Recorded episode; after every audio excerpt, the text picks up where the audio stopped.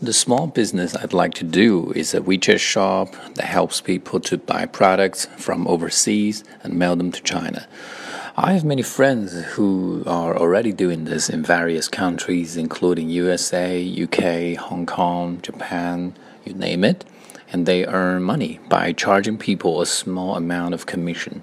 Since the custom tax is quite high in China, even when the commission is added, it is still cheaper to buy certain products from their shops.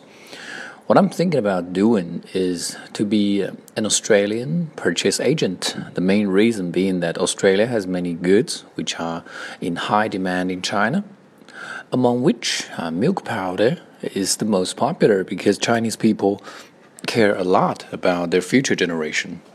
Besides, it is rather lucrative. The cost is very low since you don't need to rent a house, employ staffs, or pay for the stock. You charge the customer first and then you pay the money to pay to, to make the purchase. I have a friend who's been doing this for over three years and up until now he has bought a new house and a new car. Rumor says that the profit margin of this business is becoming smaller as the competition grow, but given the growing population and current food safety situation in China, I don't think this business will go down.